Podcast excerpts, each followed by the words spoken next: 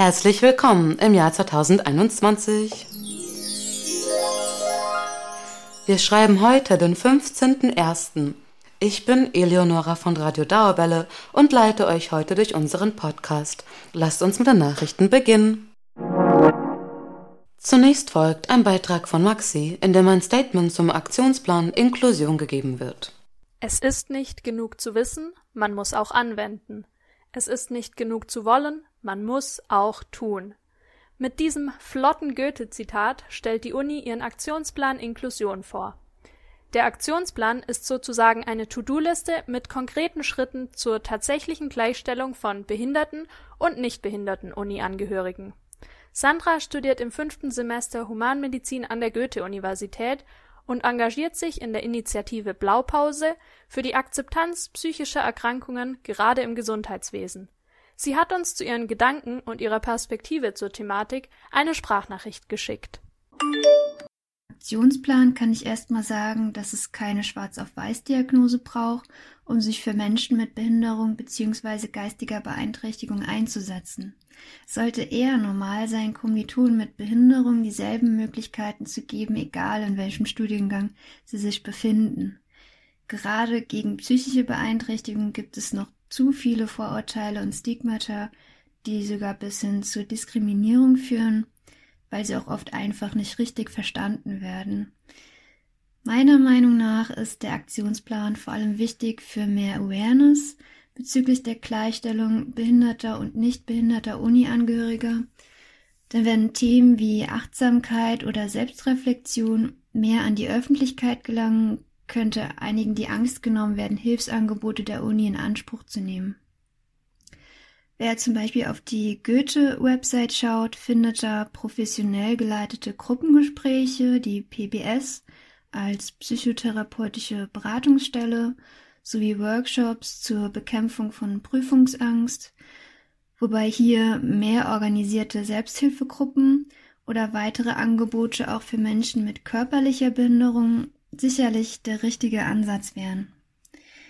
Ich persönlich setze mich in der Initiative Blaupause mentale Gesundheit dafür ein, dass auch Mediziner über psychische Probleme sprechen dürfen. Und es kann da jeder mitmachen oder sich im Forum austauschen. Und tatsächlich sind wir über jeden froh, der uns in der Lokalgruppe Frankfurt unterstützen möchte. Ihr findet uns unter blaupausegesundheit.de und auf Facebook oder Instagram mit regelmäßigen Posts für Achtsamkeit, die für den Alltag hilfreich sind und eben auch den ersten Schritt zur Entstigmatisierung darstellen und somit für Menschen mit körperlicher oder geistiger Behinderung eine Hilfe darstellen. Ich würde mir wünschen, dass wir Studenten trotz enormem Leistungsdruck an der Uni die äh, Menschlichkeit nicht vergessen und auch den Spaß an der Sache. Und es sollte auch jedem die Möglichkeit gegeben werden, sich einzubringen, Betroffene eben nicht als schwache Persönlichkeit darzustellen, sondern dass man eben auf Zusammenhalt setzt und eben gerade in Frankfurt mit einer großen Heterogenität der Studierenden ist der Zusammenhalt besonders wichtig. Silvia hat für euch Neuigkeiten von der Bibliotheksuniversität. Hört mal rein. Etwas Kultur zum Durchklicken findet ihr in einer virtuellen Ausstellung anlässlich Ludwig van Beethovens 250. Geburtstages. In Fidelio in Frankfurt zeigt die Unibibliothek verschiedene Ausstellungsstücke in Bezug zur einzigen Oper Beethovens und ihrer Frankfurter Erstaufführung. Darunter Bühnenbilder, historische Tondokumente oder Fotografien berühmter Darstellerinnen aus der Oper. Das alles könnt ihr online finden unter ausstellungen.deutsche-digitale-bibliothek.de slash fidelio-in-frankfurt. Es folgt ein Beitrag von Flo zu einer Petition gegen Alltagsrassismus. Unfassbar! Wie kann das sein, dass ein Seminar an der Uni von so zwei Leuten geleitet wird, die scheinbar nicht die, also die haben halt einfach keine interkulturelle Kompetenz. Wenn sie solche Sachen in der ersten Sitzung direkt mal raushauen. Das ist ein Ausschnitt aus einem Insta-Video von Senami. Sie ist offensichtlich sehr empört und aufgewühlt, während sie aus einem Seminar zum Thema interkulturelle Kompetenz berichtet. Nämlich ausgerechnet in einem Seminar zu dem Thema wurde sie, eine schwarze Studentin, von den Dozierenden rassistisch behandelt. Senami erzählt im Interview, was im Seminar genau passiert ist. Ich hatte halt dann kurz vorher in einem Satz gesagt, dass ich halt eben in Deutschland geboren und aufgewachsen bin und dass mein Vater ähm, aber aus Ghana kommt. Und ähm, ja, im weiteren Verlauf des Seminars wurde ich dann quasi so in die Expertenrolle für Ghana gedrängt. Also ich wurde dann gefragt, wie das denn so in Ghana mit Corona ist, wie da die Maßnahmen sind, äh, wie die Leute da damit umgehen. Und ähm, ja, ich wurde halt quasi ähm, auf meine vermeintliche Herkunftskultur reduziert und ähm, nur noch das stand dann ähm, in Bezug auf meine Person im Vordergrund. Also ich habe scheinbar einfach nicht irgendwie in das Bild von den beiden als eine deutsche Person gepasst. An alle, die jetzt glauben, ach, das ist doch harmlos oder was ist daran eigentlich rassistisch, Senami erklärt uns kurz, was dahinter steckt. Also Exotisierung ist rassistisch, Othering ist rassistisch. Also Othering ähm, beschreibt den Vorgang quasi jemanden zum anderen oder zum Fremden zu machen. Ähm, und das ist halt einfach rassistisch. Und wenn man sensibilisiert ist für, für das Thema und die Problematik, die dahinter steckt, dann weiß man das, dann erkennt man das und dann reproduziert man das nicht und vor allem nicht in, äh, im Rahmen von so einem Seminar. Senami hat die Dozierenden mit ihren Vorwürfen konfrontiert. Sie haben die Situation als Missverständnis dargestellt, weil sie ja keine rassistischen Absichten gehabt hätten. Das ist halt wieder so problematisch, weil es muss halt einfach endlich klar werden, dass Rassismus nicht immer was mit einer bösen Absicht zu tun hat und dass Rassismus auch eben nicht erst in der rechten Ecke anfängt. Ähm, wir sind alle rassistisch sozialisiert durch die gesellschaftlichen Strukturen, in denen wir aufgewachsen sind. Ähm, und es ist halt einfach gefährlich, das nicht wahrhaben zu wollen oder das nicht zu erkennen oder ähm, nicht sehen zu wollen oder das sogar abzustreiten. Wer mehr dazu lernen will, wie man bewusst antirassistisch handeln lernt, sollte sich mit dem Begriff der Right Fragility beschäftigen. Das ist die sogenannte weiße Zerbrechlichkeit im Umgang mit dem eigenen durch Sozialisierung erlernten Rassismus. Der Umgang damit ist wohl der erste Schritt auf dem Weg zum Lernen von antirassistischem Handeln.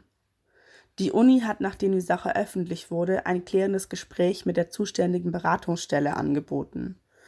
Damit hat sich Senami aber nicht wirklich wohlgefühlt, unter anderem weil das ganze Team des Beratungszentrums aus weißen Personen besteht. Und da hat sie sich als schwarze Frau mit einem Gespräch zu ihren Rassismuserfahrungen einfach nicht wirklich aufgehoben gefühlt. Ja, auch wenn es gut ist, dass halt sofort äh, eine Reaktion von der Uni kam, war mir das halt einfach nicht genug und ähm, ja, ich frage mich halt auch, wozu wollen die mich beraten, die sollten sich lieber für die Strukturen der Uni da Beratungen suchen, genauso wie die, die beiden Dozenten dringend beraten werden müssen und sich weiterbilden müssen.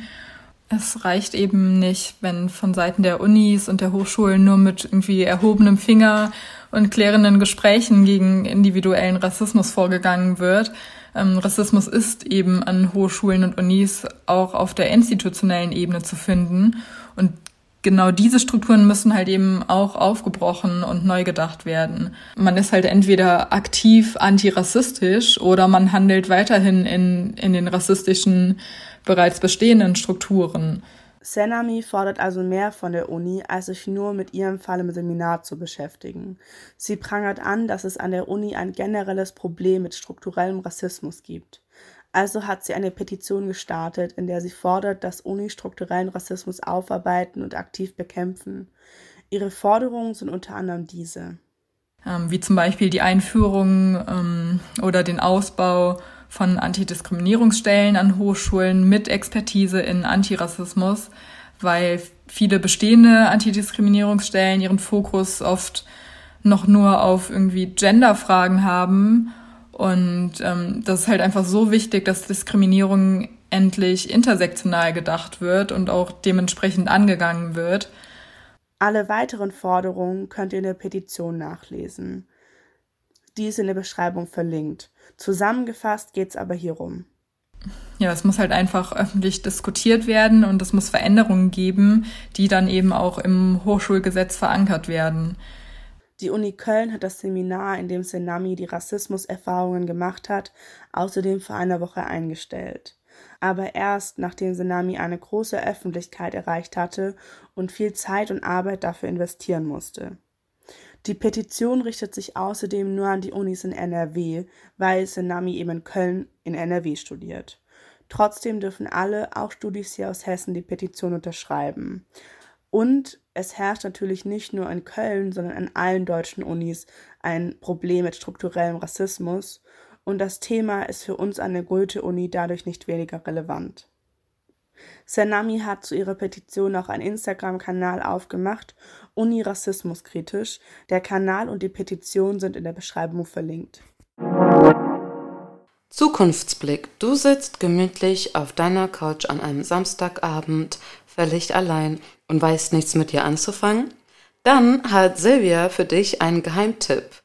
Literaturhungrige Studis sollten sich den 23. Januar freihalten. Denn Johnny, die Literaturzeitschrift der Goethe-Uni, lädt ein um 18.30 Uhr zur virtuellen Release-Lesung ihrer neuen Ausgabe. Laut Susanne aus der Johnny-Redaktion eine digitale Premiere in der siebenjährigen Geschichte der Zeitschrift. Wir wagen uns dran, eine digitale Lesung zu machen. Vorteil ist natürlich, wir haben mittlerweile AutorInnen aus verschiedenen Gegenden und manche wohnen so weit weg, dass sie es bisher nie geschafft haben, bei einer Lesung dabei zu sein. Leerstellen, das ist das Thema der aktuellen Journey-Ausgabe. Zuvor konnten Texte zum Thema an die Redaktion geschickt werden. Besonders ErstautorInnen möchte die studentisch organisierte Zeitschrift fördern. Weil es ja am Anfang gar nicht so einfach ist, irgendwie einen Fuß in die Tür zu bekommen, eine Möglichkeit zu haben, zu veröffentlichen. Und deswegen freuen wir uns auch sehr, dass wir auch eine Erstautorin da haben werden, die auch ihren eigenen Text vortragen wird.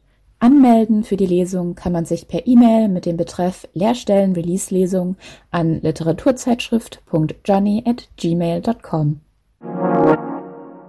Jetzt wird es wissenschaftlich. Sita verrät euch, wer den Group Achievement Award entgegennehmen durfte. Endlich wieder Wissenschaftsnachrichten. Und der Start? Diesmal direkt mit einer positiven Nachricht. Der Group Achievement Award ging diesmal an die EHT Forschungskollaboration, einem internationalen Forschungsverbund, dem auch PhysikerInnen der Goethe-Uni angehören. EHT steht für Ereignishorizont-Teleskop. Im April 2019 hatte die ForscherInnengruppe nämlich das erste Bild eines schwarzen Lochs veröffentlicht. Das schwarze Loch bildet den Kern der Galaxie M87. Das Foto konnte gemacht werden, indem die Signale von Radioteleskopen rund um den Erdball, die gemeinsam ein virtuelles Teleskop bilden, ausgewertet wurden. Verliehen wurde der Preis von der Königlich Britischen Astronomischen Gesellschaft RAS. Habt ihr Folgendes schon gehört oder vielmehr gesehen? Was Linguistik mit Technik zu tun hat? Mehr als man vielleicht denken könnte. Drei SprachwissenschaftlerInnen vom Institut für romanische Sprachen der Goethe-Uni starteten jetzt nämlich ein Projekt mit einem Eye-Tracker-Gerät, das die Augenbewegungen von ProbandInnen aufzeichnen soll und daraus Rückschlüsse auf die unbewussten kognitiven Prozesse ihrer Sprachverarbeitung gezogen werden sollen. Der Eye-Tracker kostete 35.000 Euro und ist eigentlich bekannt aus der Marktforschung, wenn zum Beispiel getrackt wird, welche Produkte jemandem als erstes ins Auge fallen, wenn der Laden betreten wird. Professor Dr. Sol Lago träumt außerdem von einem Labor für die Erforschung der Sprachverarbeitung in Zusammenarbeit mit PsychologInnen und NeurowissenschaftlerInnen. Da drücken wir auf jeden Fall die Daumen und sind gespannt auf die Ergebnisse. Wir haben einen Lesetipp für euch. Das neue Wissenschaftsmagazin der Goethe-Uni ist raus. Diesmal unter dem Thema Klimakrise. Beiträge wie Heißes Frankfurt, wie sich der Klimawandel in der Stadt messen lässt, mit Wissenschaftskommunikation gegen Verschwörungstheorien? Packen wir es oder nicht? Oder wie totgeglaubte Treibhausgase entlarvt werden, klären euch auf und geben praktische Tipps dazu, was ihr ganz konkret tun könnt. 113 Seiten mit wirklich gutem Stoff. Ab jetzt als haptisches Exemplar für 6 Euro erhältlich oder gratis zum Download als PDF unter den Publikationen der Forschung Frankfurt Webseite. Wir haben euch bereits von den Forschungsarbeiten zu Hirntumorzellen berichtet. Hier folgt ein kleines Update. Forscher der Goethe-Uni haben entdeckt, dass Loparamid, ein Mittel, das üblicherweise bei Durchfall eingesetzt wird, auch zum Zelltod von Hirntumoren führen kann. Allerdings ist davon dringend abzuraten, dieses Mittel gegen Hirntumore therapeutisch einzusetzen, da die bisherigen Ergebnisse sich lediglich auf Zellkulturmodelle beziehen. Das heißt, es ist noch nicht nachgewiesen, ob dies tatsächlich beim Menschen zur Zerstörung der Tumorzellen führen kann. Engagiert arbeiten im Homeoffice? Sita berichtet, wie und ob das funktionieren kann. Corona und Arbeiten von zu Hause aus. Ein Wunder eigentlich, dass Homeoffice nicht als Unwort des Jahres gekürt wurde. Unsere Uni hat jedoch mal ein sozialpsychologisches Auge auf das Thema Homeoffice geworfen. In einer Follow-up-Studie wurden vor kurzem die bisherigen Ergebnisse veröffentlicht. Die meisten Homeofficeler würden es eher als positiv wahrnehmen, keinen Arbeitsweg zu haben und ihre Arbeitszeiten und Orte flexibler gestalten zu können. Trotzdem fehle aber natürlich das Miteinander, Flurgespräche und der Austausch. Professor Rolf van Dick, Professor für Sozialpsychologie, Leiter der Abteilung Sozialpsychologie und Vizepräsident der Goethe-Uni, hat einen Vorschlag, wie man dem entgegenbeugen kann. Die Ergebnisse dieser Studie zeigen, dass besonders dann, wenn Mitarbeitende nicht im Büro arbeiten und damit physisch nicht anwesend sind, die Identifikation mit dem Team, das heißt die psychologische Verbundenheit mit anderen Kollegen, wichtig ist. Unternehmen und vor allem Führungskräfte sollten also insbesondere in Zeiten der Covid-19-Pandemie die Identifikation innerhalb des Teams stärken. Dies lässt sich schon mit einfachen Maßnahmen umsetzen. Regelmäßige virtuelle Treffen oder gemeinsame Rituale wie virtuelle Kaffeepausen oder eine virtuelle Weihnachtsfeier können helfen, die Identifikation in einem Arbeitsteam zu stärken. Wir hoffen, dass das Homeoffice ganz bald wieder nur noch eine mögliche Option darstellt und drücken die Daumen für den weiteren Verlauf der Studie. Man kann sich ja einiges im Leben zurechtlegen oder bauen. Mit Lego zum Beispiel. Vermisst ihr auch die Zeiten, in denen ihr damals ganz ohne Sorgen Lego gespielt und alles um euch herum vergessen habt? Also ich auf alle Fälle. Jetzt werden wir jedoch von der Uni aufgerufen, mal wieder ein bisschen Lego zu bauen. Das deutsche Netzwerk der Alice-Kollaboration, von der wir euch im letzten Dauerwelle-Podcast schon erzählt haben, lädt Jugendliche ab 16 Jahren und Studierende der ersten Semester ein, den Teilchendetektor Alice mit Lego nachzubauen. PhysikerInnen der Goethe-Uni und der Westfälischen Wilhelms-Uni Münster begleiten das Projekt. Ab dem 18. Januar könnt ihr euch anmelden und zunächst das Modell mit einem Konstruktionsprogramm entwerfen. Im Juni soll der Lego-Detektor dann in Frankfurt zusammengebaut werden. Anmelden könnt ihr euch auf indie.to slash alice-lego-modell oder auf der Uni-Webseite. Lena hat noch einen Service-Hinweis für euch. Studieren? Ja bitte. Aber was? Und vor allem, wie? Die Goethe-Uni bietet ab dem 25. Januar Beratungen und Informationen auf dem Portal MindStudy an. Dieses Jahr ist das Ganze etwas pandemiefreundlicher gestaltet. Videos aus den Fachbereichen, Institutionen und Campusstandorten sowie Online-Workshops für SchülerInnen und Eltern und auch Online-Vorträge, Telefon- und Videoberatungen bieten auch ohne Campusbesuch Hilfe bei der Berufs- und Studienentscheidung. Mehr Infos zu einzelnen Veranstaltungen und die Termine im Überblick findet ihr auf dem MindStudy Portal und den Link dazu findet ihr wie immer in unserer Beschreibung. Zum Abschluss ein Ausblick von Tobi. Am 1. Januar ist Professor Dr. Enrico Schleif sein neues Amt als Präsident der Goethe-Uni angetreten. Der Professor für Molekularbiologie war 2012 bis 2018 bereits unter der ehemaligen Präsidentin Professorin Birgitta Wolf Vizepräsident gewesen die Wahl von Professor Schleif ist umstritten, StudierendenvertreterInnen hatten sie als undemokratisch bemängelt. Was Herr Schleif selbst zu diesen Vorwürfen zu sagen hat und was er sich für die nächsten sechs Jahre seiner Amtszeit so vornimmt, könnt ihr im Februar in unserem Interview mit ihm erfahren. Wir sind nun am Ende unserer heutigen Sendung angelangt. Im Namen von Radio Dauerwelle bedanke ich mich herzlich fürs Reinhören. Abonniert uns doch auf unseren Social Media Kanälen Facebook, Twitter und Instagram für noch mehr Infos rund ums Unileben.